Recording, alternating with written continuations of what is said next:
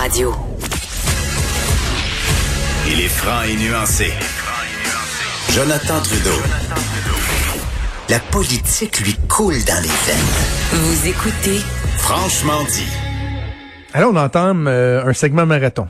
C'est On rare entend. qu'on... Hey, non, mais t'as t'as rendu compte. On peut-tu prendre un moment pour se rendre compte que on a une grosse jasette qui s'en vient? là? On a v- 22 Ça nous- minutes. ça de nous arrive- ça C'est- nous arrive-tu on- d'avoir on n'a 22 jamais minutes? ça. Non.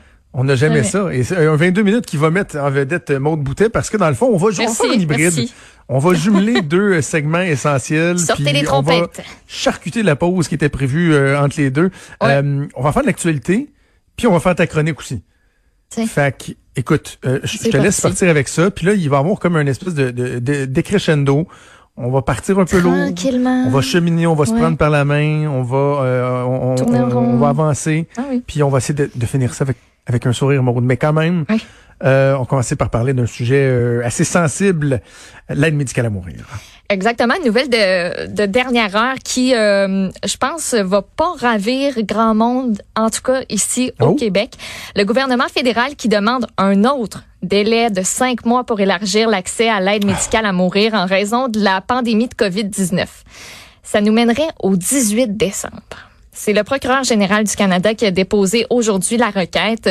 On se rappelle de la décision euh, Truchon, ça avait été rendu par la Cour supérieure du Québec en septembre 2019. Ça concernait la loi sur l'aide médicale à mourir au Canada. Et ce que ça venait dire, la juge Baudouin qui avait euh, rendu cette décision-là, euh, puis euh, on se rappelle du combat qui a été littéral. Tu sais, je parle de combat, puis, puis je le pense vraiment, c'était un combat, ces deux personnes-là, Jean Truchon, Nicole Gladu, Ben oui. deux Québécois qui étaient atteints de graves maladies dégénératives incurables, qui eux se sont battus là, pour que ça arrive, euh, pour qu'on abolisse le critère qui veut que la personne qui soit en fin de vie en fait ou que sa mort soit raisonn- raisonnablement prévisible pour pouvoir demander l'aide médicale à mourir. Cette décision-là, ça venait dire on scrape ça, ça n'a pas rapport. Et là, on a encore un report qui est demandé du côté du gouvernement fédéral. On y mentionne que la pandémie de COVID-19, ça a entraîné des défis sans précédent, y compris la perturbation de la session par- parlementaire qui est en cours. Même si le projet de loi demeure une priorité pour le gouvernement du Canada, l'échéancier du 11 juillet 2020, c'est devenu impossible. Fait que... En ça, anglais, on dit how convenient, et en franc québécois, on dit ça donne-tu bien? Ça donne-tu bien? Parce que C'est qu'on mentionne pour justifier dans un certain sens aussi la prolongation, c'est que le critère de mort naturelle raisonnablement prévisible de la loi fédérale, ça ça s'appliquerait plus à compter du 12 juillet au Québec si on faisait rien, là, si on si on n'avait pas ce délai supplémentaire, mais ça resterait en vigueur dans les autres provinces et territoires. Fait qu'il y aurait pas d'uniformité au pays et on veut éviter ça. OK. Point. Je, je, comprends là, que la pandémie a des effets euh, partout, mais en même temps, tu sais, un gouvernement, là, c'est, c'est, c'est gros, là, supposé d'être relativement agile. Si on me parlait de modifications apportées par l'Agence de- du revenu du Canada pour X, X, X dossiers, je dirais, ouais, ça se peut qu'ils ont été vraiment occupés à gérer la PCU, puis tout ça, mais tu sais, au niveau légal, là, ils n'étaient pas occupés à poursuivre du monde qui ont fraudé avec la PCU et ils le font pas. C'est sûr que c'est pas ça qui les a retardés. Ils le font pas. Ils laissent les gens Ouais. frauder. Donc, tu sais, vraiment, là, on n'était pas capable de faire euh, cheminer le dossier. faut se rappeler que la première fois où ils ont statué suite à l'adoption de, de- de la loi sur l'aide médicale à mourir au Québec, ça a été très, très long. Là. Euh, c'est, c'est un peu flou dans ma tête, là, mais si seulement on avait Véronique Yvon au bout du fil, mais c'est pas le cas. Euh, mais il me semble là aussi, là, ils ont tergiversé. Ça a été très, très long avant Ouais. qu'ils statuent. Et là encore, là, le Québec, lui, s'est plié à adapter sa loi. Mais le fédéral qui tente à le faire, qui demande un délai supplémentaire de cinq mois. Donc, euh, on verra où ça va, où ça va nous mener, en espérant qu'ils en demanderont pas un autre au, euh, au Ouais, mois de ça décembre. passera pas, je pense. OK, maintenant, tu nous parles d'Air Transat, une reprise euh, des vols. Ça doit être assez graduel puis assez, euh, assez tranquille quand même. Là. Ben oui puis non. Ça va Non? reprendre graduellement dès le 23 juillet.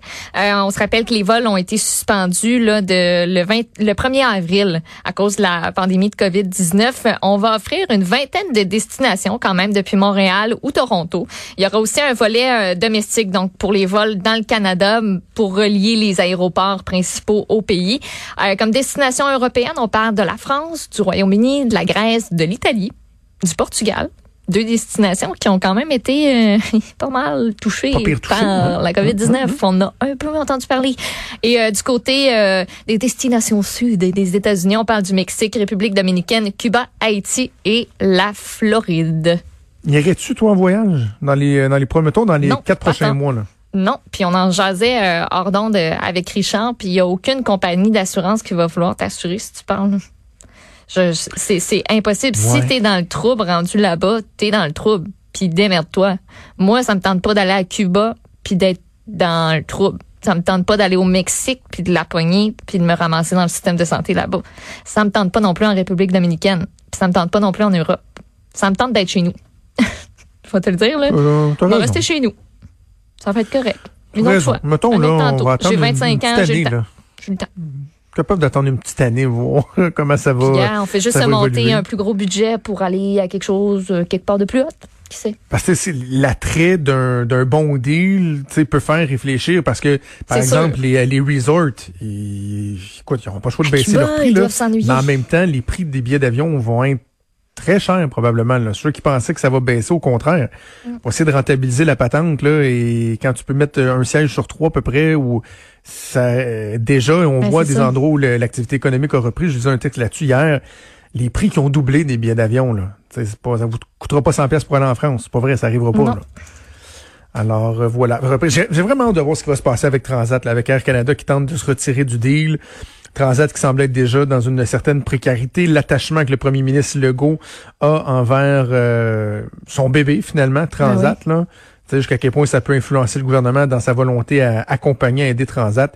Bien, bien hâte de voir ça. Autre texte intéressant qu'on a vu ce matin, Maud, euh, des gens qui demandent à ce qu'on, euh, carrément, à ce qu'on légifère, hein, si je me trompe pas, pour euh, rendre le port du masque obligatoire dans certains lieux publics, quoi. Oui, entre autres, la chercheuse et épidémiologiste Nima Machouf, que vous aviez entendu une couple de fois ici à Cube Radio, aussi Amir Kadir, notamment, là, ce sont pas les seuls, mais eux ont pris la parole ce matin devant les médias. Il y a plusieurs experts, dont eux, justement, là, qui implorent le gouvernement de rendre obligatoire le port du masque parce qu'on dit que ça va être nécessaire pour éviter une trop grosse deuxième vague. Nima Machouf, elle soutient que 80, que 80 de la population doit porter le masque pour juguler l'épidémie, mhm. rien de moins. Amir Kadir, euh, dans ce même point de presse, euh, a précisé que le port du masque dans les endroits surtout fermés, les commerces par exemple, les transports en commun, ça doit être obligatoire pour tous, sauf pour les 12 ans et moins. Donc, à l'école primaire et à la garderie, non, les enfants seraient pas tenus d'avoir des masques, ce serait correct. Il y a une médecin aussi présente qui euh, a pris la parole, elle a exprimé ses inquiétudes par rapport à la banalisation notamment de l'épidémie.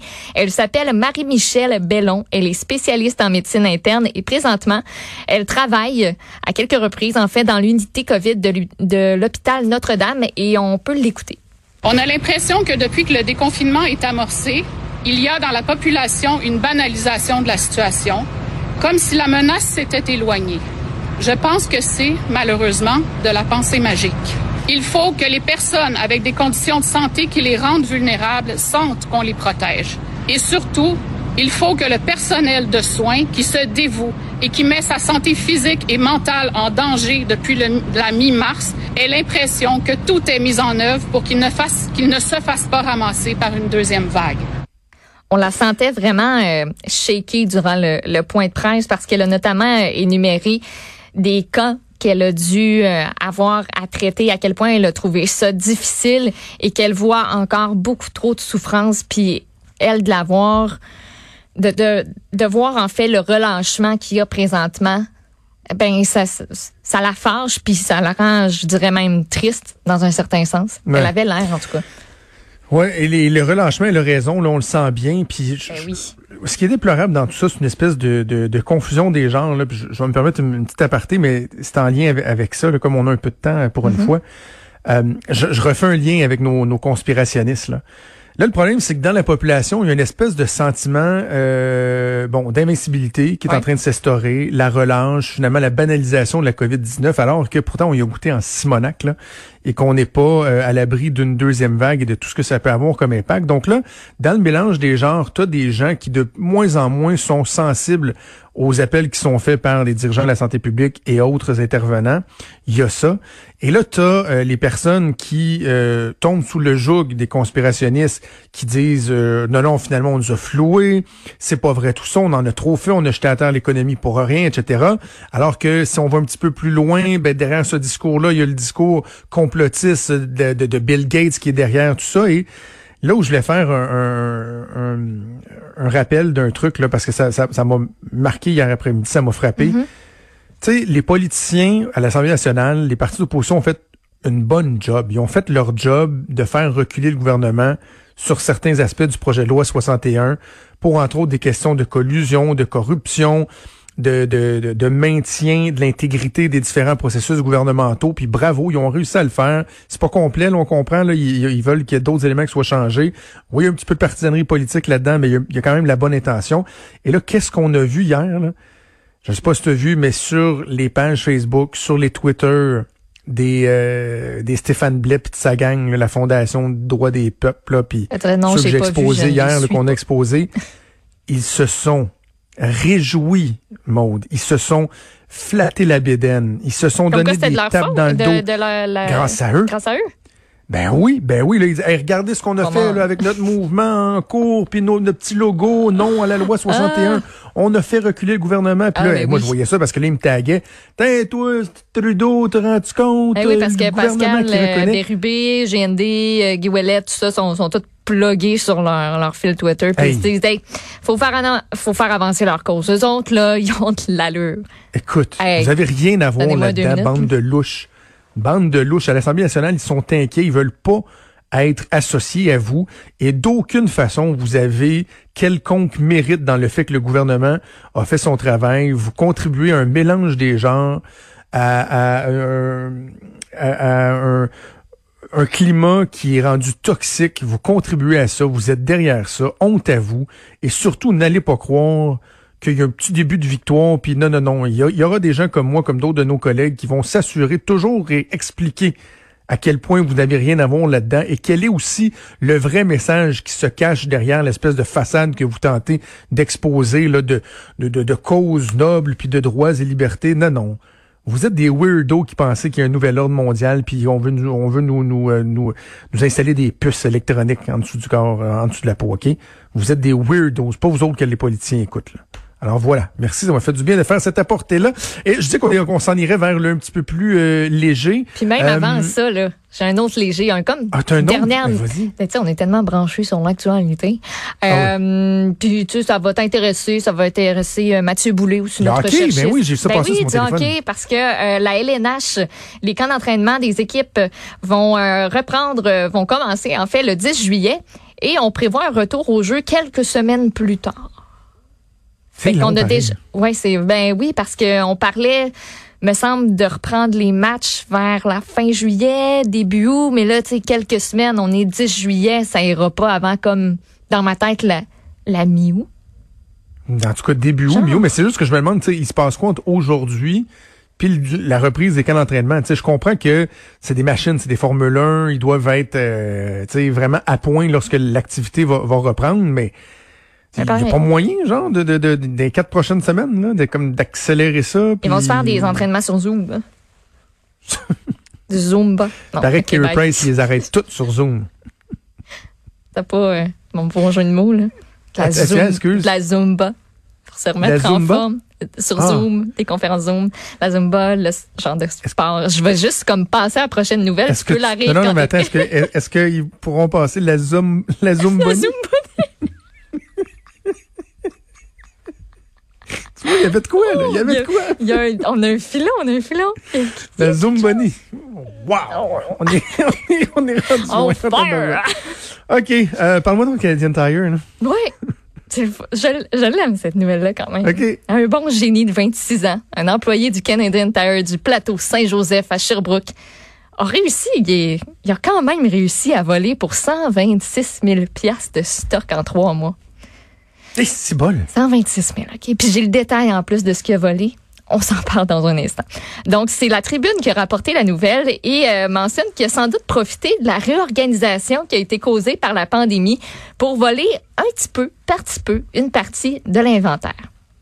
Ce qu'il faisait, c'est qu'avec la camionnette du Canadian Tire, il se rendait à l'entrepôt, prenait de la marchandise, mais au lieu de tout ramener au Canadian Tire, faisait un détour par son garage pour déposer des affaires. Ensuite, il revendait le stock sur des sites de petites annonces ou encore sur les réseaux sociaux. Donc, Crétin. depuis le mois de mars, qu'a-t-il volé? Il a volé 64 climatiseurs portatifs, 55 génératrices, un système de chauffage, 67 barbecues, 24 télés, un tracteur à gazon, un tapis roulant, des outils et des articles de cuisine. Tu sais, c'est du bon stock pour la saison. Tu sais que si tu achètes ça, tu vas être capable de les vendre parce qu'il va y avoir une demande parce que c'est des Ben oui. affaires de printemps-été.